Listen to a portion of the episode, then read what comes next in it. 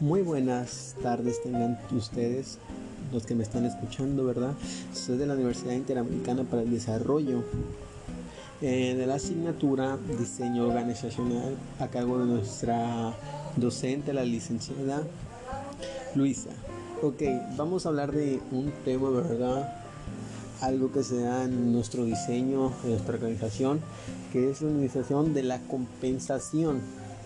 Pero vamos a iniciar con qué es la compensación.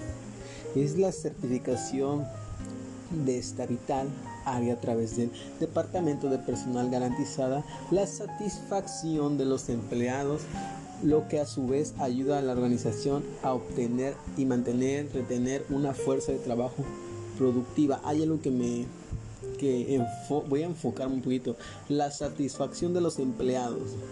Muchas veces, ¿verdad? En nuestro diseño organizacional, em, para tener este, conformes o motivados, porque esa es la palabra, motivados a nuestros subordinados, nuestros colaboradores X. Debemos de tener una satisfacción con los empleados, por eso es muy importante la compensación. Ahora sí, la administración de la compensación es implementar una adecuada administración de la compensación. No debería ser algo hecho al azar.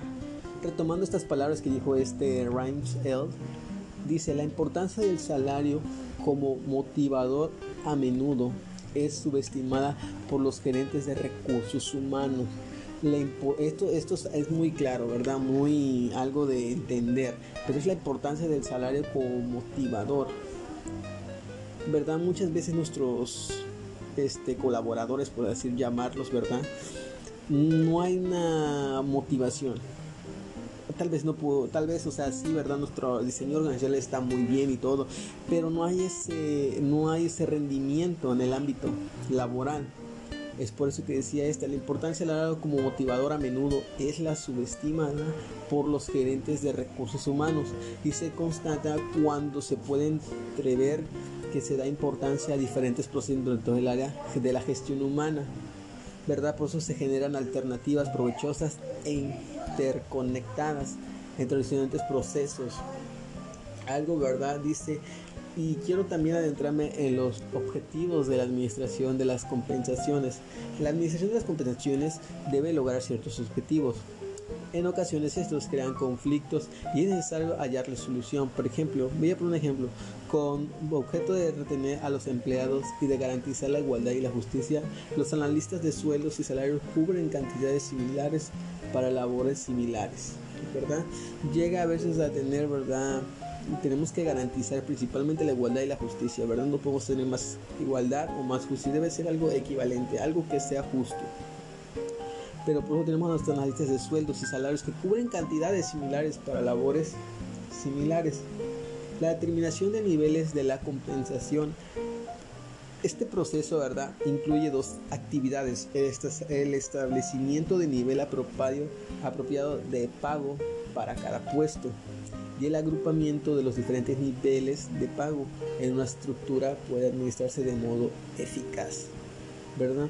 En, el establecimiento del nivel apropiado, ¿verdad? Vamos a hablar del nivel apropiado de pago para cada puesto. No podemos dar más a uno más a otro, sino que debe ser apropiado. Los niveles de pago son el nivel de pago, ¿verdad? Se divide en dos, en el valor interno relativo y valor absoluto. En nuestra estructura de la compensación, una organización de tamaño intermedio, con 200 empleados en total y una gama completa de 325 puestos diferentes, presentaría la lista de los sueldos y de los salarios problemas complejos. Nuestros sindicatos, ¿verdad? Una compensación mensual de 1.450 es adecuada para un soldador no especializado. Pero si el sindicato insiste en obtener una compensación de 1.600, es probable que al gerente de personal y de los directivos de la empresa consideren la opción de pagar una suma en vez de enfrentar fricciones que podrían considerar un grave conflicto laboral, ¿verdad? Esto sí se ha dado en organizaciones, ¿verdad? En mi caso, ¿verdad? No he, como, no he trabajado así, ¿verdad? No he tenido un empleo así, este, que manejen sindicatos y todo ello, pero sí he notado, ¿verdad? he tenido conversaciones con, mi madre y todo eso, que ya tiene, está a cargo de una empresa, y si es esto puede pasar. Tal vez, ¿verdad? Un soldador, por ejemplo, lo que tú puedas ponerle, es su, sala, su compensación, su salario, como le quieres llamar, su compensación mensual es de 1450. Pero aquí el soldador no está especializado.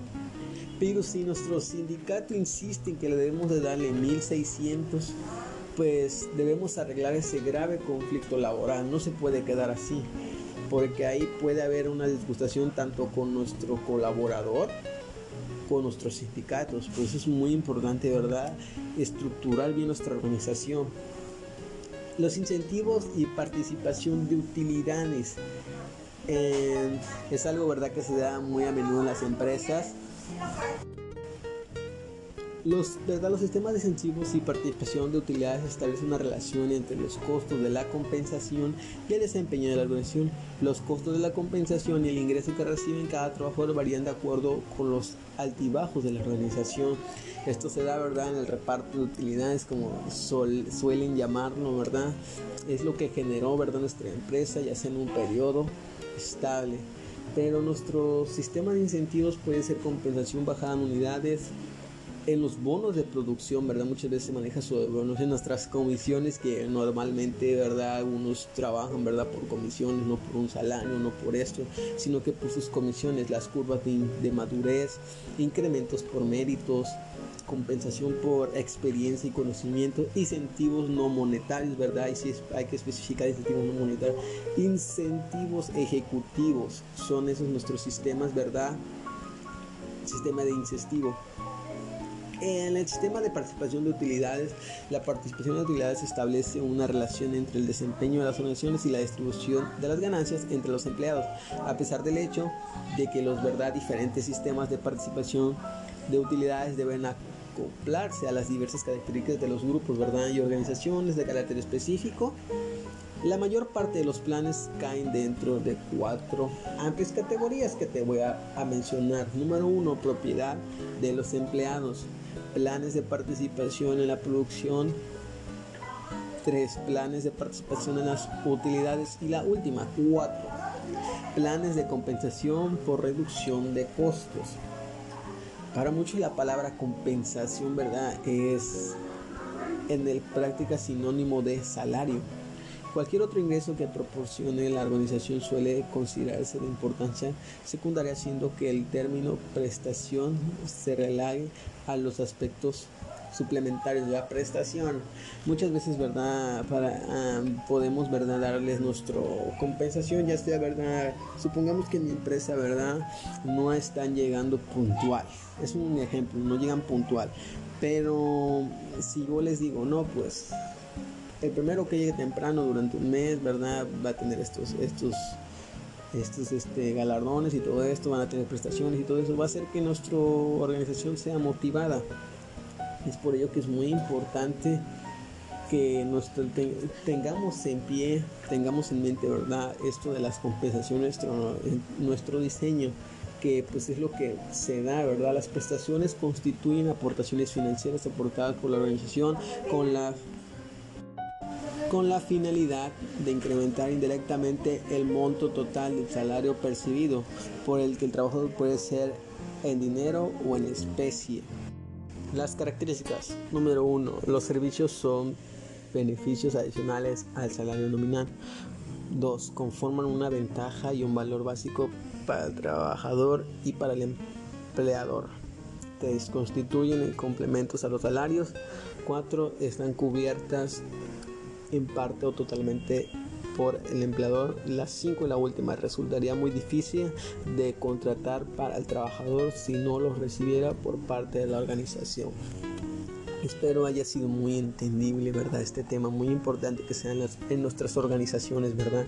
Eh, ¿Qué es lo que estamos haciendo? Preparar, ¿verdad? Nosotros como futuros administradores, ¿verdad?